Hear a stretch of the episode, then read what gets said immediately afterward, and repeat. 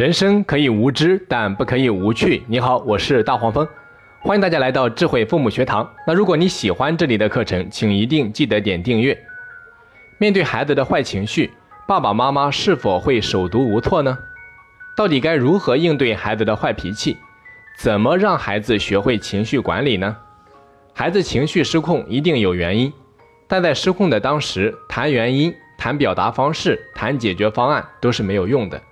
急于说这些，只会让孩子觉得家长很冷漠，并不关心自己的情绪。那用什么方法可以在孩子情绪失控的时候，让他学会与情绪相处呢？第一步，让孩子发泄出来，也就是说，让孩子学会交流，正确表达自己的情绪。很多孩子之所以发脾气，完全是他们不知道该怎么和别人沟通，导致情绪失控，所以没办法，只能通过这种方式。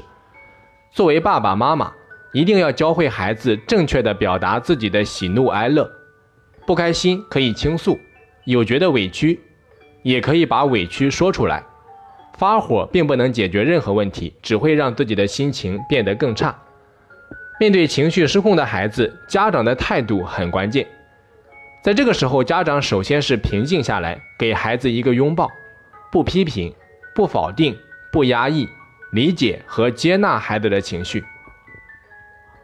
孩子情绪激烈时，家长不要阻止孩子哭泣，因为哭是一个很好的宣泄方式，同时也可以提供其他的健康安全的发泄途径，比如用一个发泄抱枕，或者是橡胶做的发泄球。但凡孩子出现坏情绪，就把这个给他，随便他抓、捏、咬都可以，不要阻止。家长只要在边上陪伴着就行了，给孩子时间宣泄情绪。第二步，让孩子把情绪表达出来。家长要给孩子释放情绪的时间，让他更多的体验自己的情绪。那等孩子冷静下来，问孩子发生了什么事情，让他用语言描述出来自己的情绪。让孩子说话，随便说什么，对谁说都可以，句子通不通顺也无所谓。就是要让他表达，因为人只要一说话，大脑理性部分就开始运作，所以表达是通往平静理性的最佳桥梁。当然，大人要略作引导，刚开始可以先用开放式提问，比如说问孩子：“宝贝，发生了什么让你这么难过？”如果孩子接不上话，那再用封闭式的问题来慢慢的打开他的话匣子。如果孩子很小，他还无法理解、思考、表达比较理性的问题，那家长要教孩子说一些最简单的情绪管理的句子，比如说一二三四五六七，宝宝不生气，不生气等等。